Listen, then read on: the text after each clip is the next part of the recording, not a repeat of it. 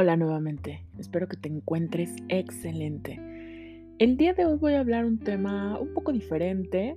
Vamos a hablar sobre leyendas urbanas de México, que ya sabemos que en todos lados siempre hay esas leyendas que puede ser que hayan sido inventadas por las mamás, por ciertos grupos, para ciertos intereses que obviamente nos llegan a convenir muchísimas veces.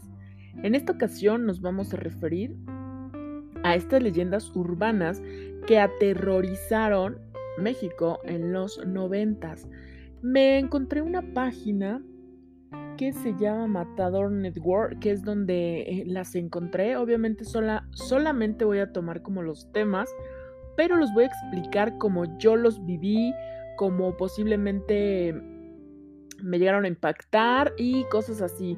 No sé realmente cuáles son, apenas abrí la página, vamos a ver qué tal, qué tal vienen los tópicos y de ahí vamos a ir desglosando estas 10 leyendas urbanas que aterrorizaron México en esas fechas y que posiblemente actualmente muchos las conocen, muchos no las conocen, hay gente que las vivió, gente que no las vivió. Vamos a ver de qué se trata. Ya sabemos que estas leyendas urbanas obviamente llevan ese picor de, de terror para que obviamente te tengan la mente marcada. No recuerdo exactamente en qué época, qué año, mes fue del chupacabra, de chupacabras, no recuerdo, pero si fue en esa época de los 90, pues tiene que estar aquí seguramente. Y pues nada, vamos a comenzar.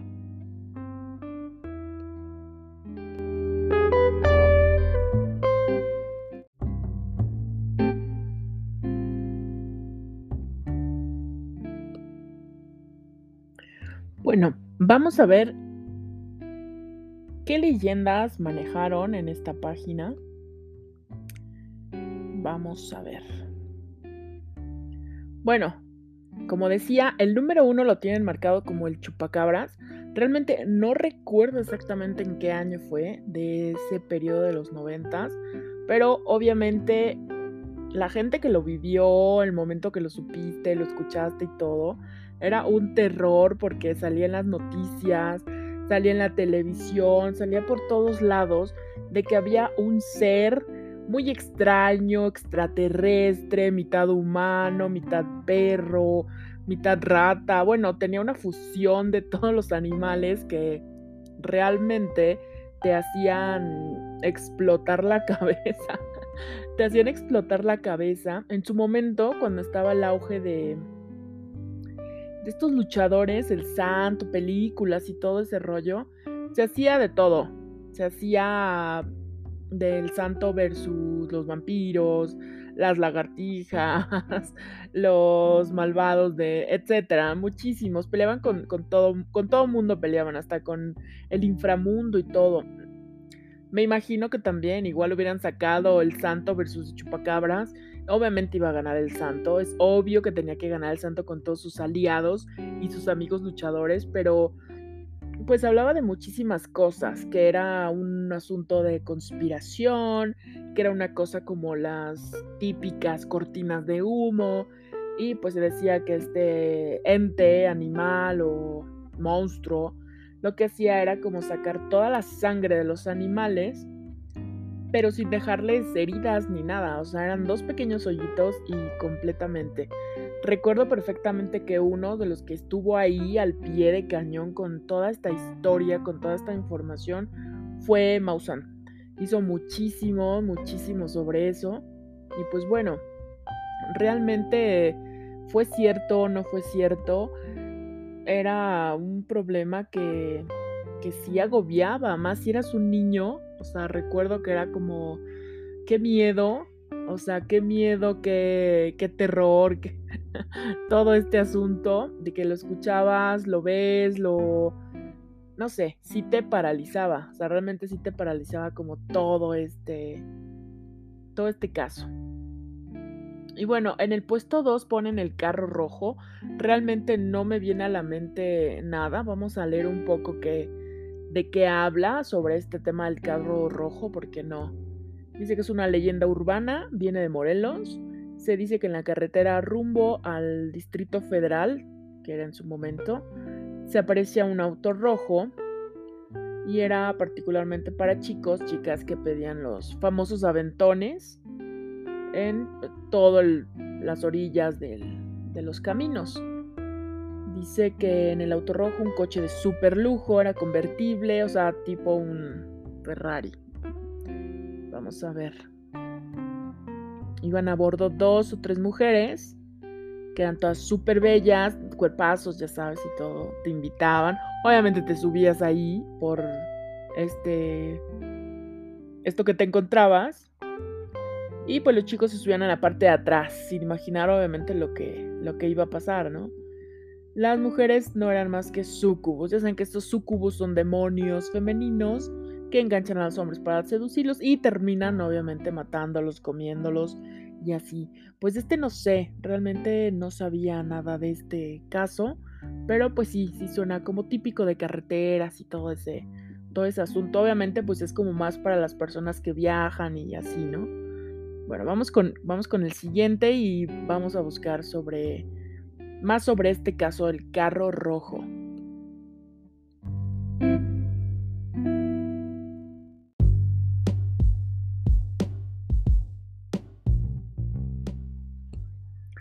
Bueno, después del carro rojo que obviamente no lo conocía y voy a investigar sobre ese tema porque realmente no sabía, pero bueno, es más como para viajeros y trayectos, es como ciertos kilómetros donde se aparecen señoras de edad avanzada, abuelas, ancianas, eh, monstruas, etcétera, que dicen que obviamente te las encuentras y se quieren casar contigo, te matan y todo. Bueno, vamos al puesto 3.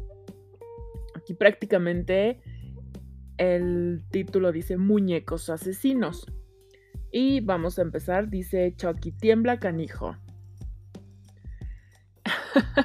Yo recuerdo mucho sobre estos temas porque se habla o se hablaba, no sé si todavía se hable de eso, más bien se hablaba en ese tiempo de dos personajes. Eran los trolls y los pitufos. En su momento, pues obviamente estaba la caricatura de los pitufos y para mí era fascinante, me encantaba. Obviamente yo siempre quise tener un pitufo. Siempre quise tener uno, pero nunca pude tenerlo por el tabú que había de que prácticamente te roban el alma, te quitan te quitan todo, toda esa esencia de niñez y todo ese rollo, ¿no? vas a terminar en tu cama todo sangrado con rituales. Y jamás pude tener un pitufo, ah, un pitufo hasta que un día pude tener una figura pequeñita de unos 7 centímetros. Era un pitufo, pero yo le escondía a mi papá porque obviamente él creía que esos pitufos en la noche me iban a, matar. No sé qué pensaba que me iban a hacer poseer el alma o mi alma iba a pasar al pitufo, no sé realmente. No sé qué pensaba, no sé, pero jamás pude tener un muñeco de esos. Y obviamente toda esta teoría, leyenda, había chamanismo, un rollo de chamán con vudú y todo, lo que había en esas décadas por los trolls y los pitufos. O sea, obviamente era súper diferente a Chucky que él traía un cuchillo que obviamente era como la transferencia del alma al muñeco, pero trae un cuchillo y su punto era matar, fin de la historia. Aquí no, aquí había como una leyenda más atrás, donde obviamente estos seres de las caricaturas traían su leyenda urbana mucho más allá y que te metían como ese miedo, ese temor. Entonces era de cuidarte, ¿no? Totalmente, completamente. Bueno, en el puesto 4 dice el título Túneles secretos del metro. Yo durante muchísimos años, o durante, pues sí, muchos años, jamás usé el, metro hasta que tuve, pues yo diría la oportunidad, porque es todo un rollo el metro de la Ciudad de México, la hora Ciudad de México. Entonces, eso de los túneles secretos, yo no creo que haya como tal túneles secretos, como para algún fin, aunque ya sí se meten como en un asunto más de estrategias urbanas, porque la parte de la arquitectura y la estrategia urbana tiene muchísimo que ver. Por ejemplo, no sé si conozcan esta parte urbanizada de Madrid, de Barcelona, cómo es la forma, todo es como muy cuadrado, muy perfecto. Ah, por ejemplo, la Ciudad de México, o si te vas a, no sé, a Italia, que es, muy, muy, muy diferente. Es, aquí entra como un, rayo, un rollo más social en, en, en el aspecto urbano de la arquitectura. Entonces, si el metro tiene túneles, posiblemente es por asuntos de seguridad o cosas de ese estilo, pero han subido videos, de hecho han subido videos a YouTube, a Facebook, en los cuales escuchan sonidos, gritos, y pues obviamente se vuelven esas leyendas. Mucha gente desmiente que son sonidos de personas que, pues situación de calle, que se escuchan por el eco, imagínate, está todo, todo silencioso, hueco y así. Entonces, pues me imagino que es una atmósfera, pues realmente como de miedo, ¿no? Como de miedo y si te dan ganas de, pues de estar ahí, pero pues hay más que otra cosa, como dicen, son leyendas, leyendas urbanas. No precisamente todas tienen este terror como tal. Hay unos que, como decía, la gente lo manifiesta más en el hecho de estrategias.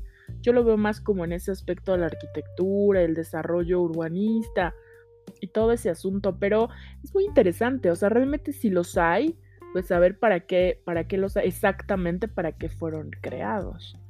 O sea, me puedo imaginar que es todo como para lo que dije anteriormente. Bueno, en el puesto 5 es el señor de la bolsa. no lo conozco como tal. Vamos a leer qué, qué acotan aquí. Dice otra del metro. Cuenta la historia que un hombre subió en hora pico, presumiblemente la línea 3 de Indios Verdes hasta Universidad. Cabe mencionar que esa es una de las más llenas, o sea, siempre está como muy, muy llena porque hace muchos cruces y todo ese, todo ese asunto. Llevaba cargando una bolsa de mujer, una de las usuarias, por la gran cantidad de gente dentro de ese vagón, se quedó muy cerca de él.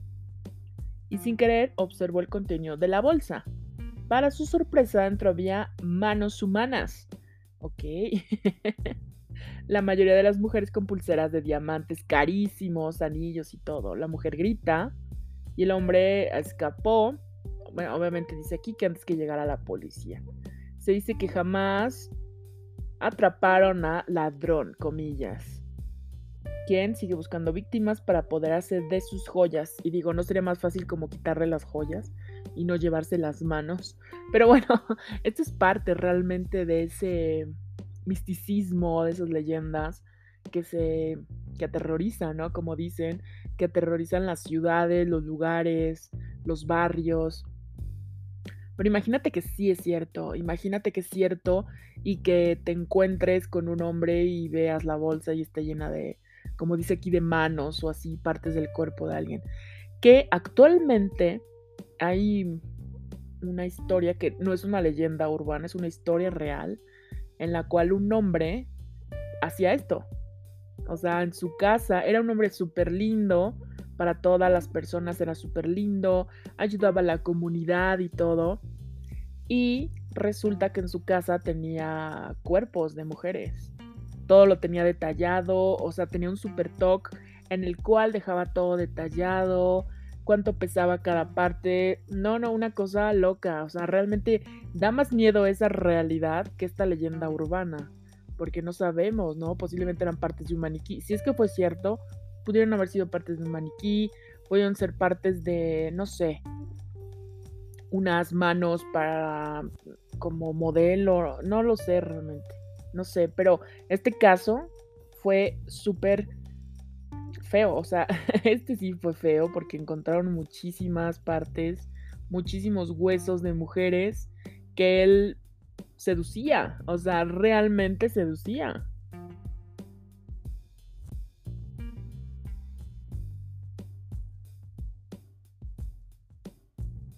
Y bueno, en el puesto número 6 encontramos con hielos en los antros. Bueno, esta leyenda urbana yo creo que es a nivel mundial prácticamente. Pero en México, este de los hielos yo escuché en el que decían que obviamente pues echaban los hielos a, a los vasos para drogar a las personas.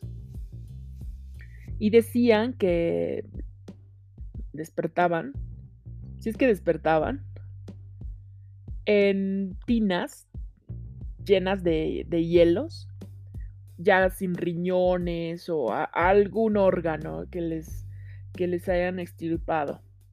Y pues obviamente a muchos les dejaban en, si les tocaban los hoteles o los moteles, mensajes en el baño diciendo bienvenidos al club del SIDA. Y pues imagínense, o sea, esto era como más para los antros porque tú ibas feliz a disfrutar un fin de semana y de pronto te encontrabas con esto. Entonces, pues yo creo que dejas de ir, ¿no? Por todo el, por todo el ambiente de miedo que se, que se sembraba, que se sembraba completamente con todo este rollo. Entonces, qué feo, ¿no? O sea, qué feo que, que estas leyendas urbanas se hagan tan, tan populares y que tu vida cambie completamente. O sea, que tu vida cambie. Pero como decía anteriormente, esto es como a nivel mundial. Siempre te dicen, cuídate, fíjate que te sirvan en el, en el vaso directamente de la botella, pero pues no piensa, ¿no? Como en esa parte de, de los hielos o la gente mala tiene muchísimas, muchas, muchas formas si quieren hacer la maldad, realmente. Bueno, en el puesto 7 dice las calcomanías de los chicles. las calcomanías de los chicles, o sea, los típicos tatuajes que decían, si me tocó, me tocó esa parte en la que pues, tú comprabas tu chicle normal o alguien te vendía chicles entonces al momento de, de, lamer, porque obviamente no le ponías agua, era más fácil como lamer la parte de la etiqueta, te la pegabas en la mano. Entonces esta etiqueta al momento de tocar tu lengua, pues te dejaba en súper éxtasis porque traía droga. Entonces al traer droga, tú empezabas a codepender de. Entonces comprabas chicles, chicles y después obviamente ya eras una pues herramienta eras tal para que te empezaran a vender la droga. Otra también era de que los niños obviamente se desmayaban, o sea, los niños caían como en eso y se los robaban, o sea, se raptaban a los niños. Y pues también era como una forma...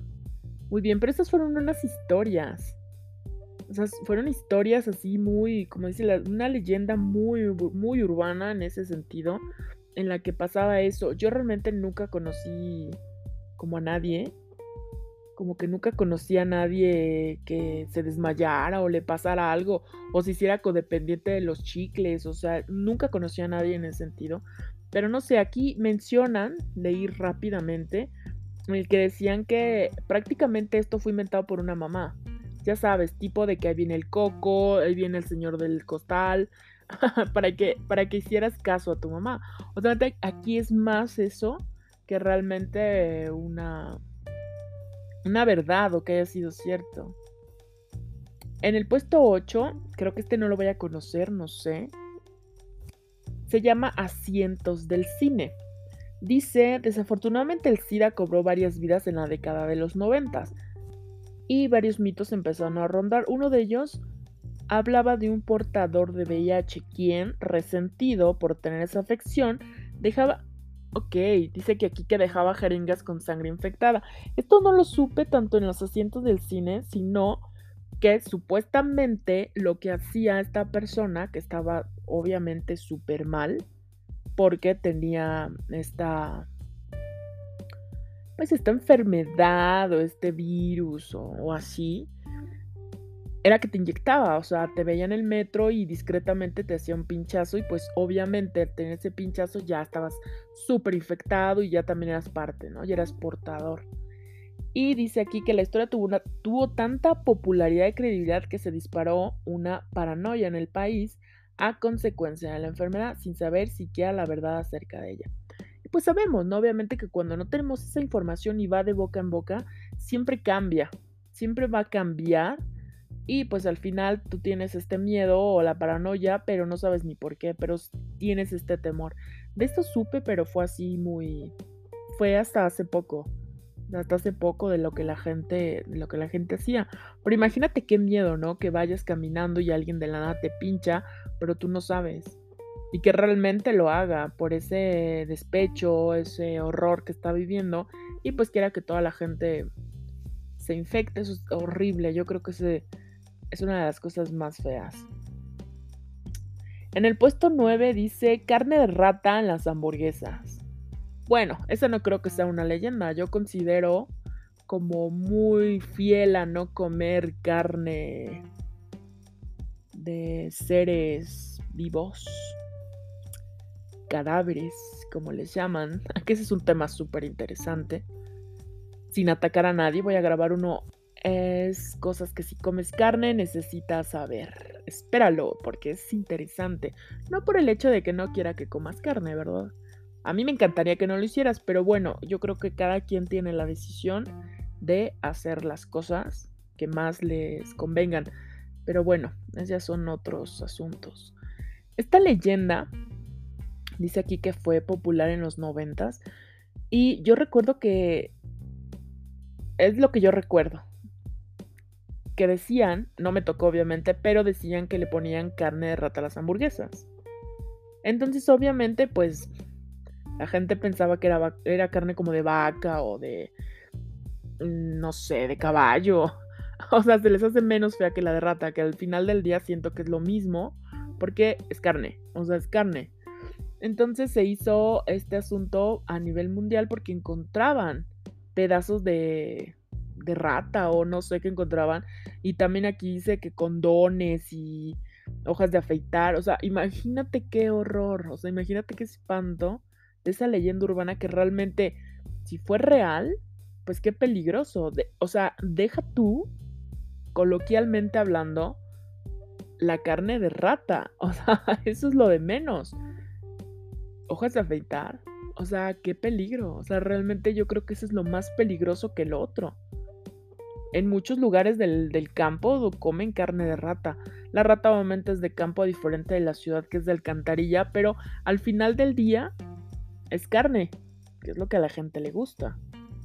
Entonces, lo demás es lo feo. O sea, yo creo que es de las leyendas urbanas más peligrosas que hasta este momento he visto. Y bueno, como punto número 10, y voy a agregar un plus que me acordé.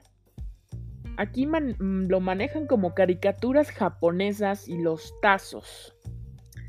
Ya saben que la década de los, de los 90 fue como el boom porque salió Sailor Moon, Caballeros del Zodiaco, Pokémon, Dragon Ball, todas esas caricaturas que, bueno, yo creo que las televisoras eran las más felices por todo el rating habido y por haber. La caricatura japonesa o el anime siempre han tenido connotaciones místicas, siempre se han basado en su cultura. Sabemos que la cultura japonesa es muy vasta, conforme a demonios, a dioses. Entonces, obviamente que en todas las caricaturas, en todas las caricaturas o anime, como se llama naturalmente, siempre vas a encontrar la mitología nipona, siempre. Y siempre vas a encontrar demonios. En todas. En todas va a haber un pedacito, una letra, un nombre, una imagen, un diseño, un cameo de un demonio. Siempre. Entonces, obviamente, en la cultura latinoamericana, siempre se tiene que hablar como, como somos religiosos, siempre se tiene que hablar como de temas de ángeles, cosas bondadosas, entonces te enfrentas a esto y pues obviamente se decía que los niños pues se endemoniaban, se ponían mal, se les metía el chamuco y todo eso. Y obviamente el auge de los tazos. Pero aquí más que un asunto malvado de posesión y todo, pues la gente se obsesiona con las cosas. Y los tazos era uno de ellos porque tenías prácticamente que consumir papas, muchas, muchas bolsas de papas, tenías que jugar tazos con los amigos, coleccionar, entonces pues obviamente te, te involucras muchísimo, te involucras muchísimo en ese sentido. Y pues te encanta más que otra cosa de que tuvieras una posesión demoníaca o diabólica, pues era más que nada en ese sentido. Entonces, pues Estas leyendas urbanas prácticamente las conocí todas, exceptuando dos que no tenía o no tengo todavía como mucho el contexto. Platícame, ¿qué te parecen? ¿Las conoces? Si eres de otro lugar, ¿cuáles son muy parecidas a donde tú vives? Porque también hay otra, hay otra que son en los colegios, son dos. Una de ellas, que es lo que decía del plus, que todas las escuelas en México están construidas sobre panteones. Eso es un clásico. Y de hecho sí hay. O sea, de hecho sí, sí hay. En la Ciudad de México hay algunas escuelas que sí fueron realmente construidas sobre panteones. Pero no todas, obviamente. Entonces cuentan leyendas ahí medio locas. Una de ellas es que en los baños siempre se aparece un niño que mataron ahí. Yo no entiendo por qué. Siempre, o sea, se les ocurre matar al niño en la escuela.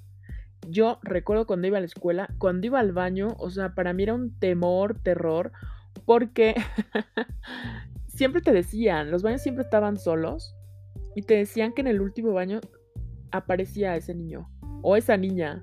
Entonces a mí me daba miedo y ya saben la mente humana, la mente humana, la mente humana es buenísima para hacer historias, inventar cosas. Y pues no, jamás se me apareció esa niña, pero siempre tuve miedo de ir al baño en la escuela. Platícame, ¿qué tal? ¿Qué te pareció? Espero que te encuentres excelente y ya sabes, cuídate, cuida de los demás y jamás, jamás le hagas daño a nadie. Adiós.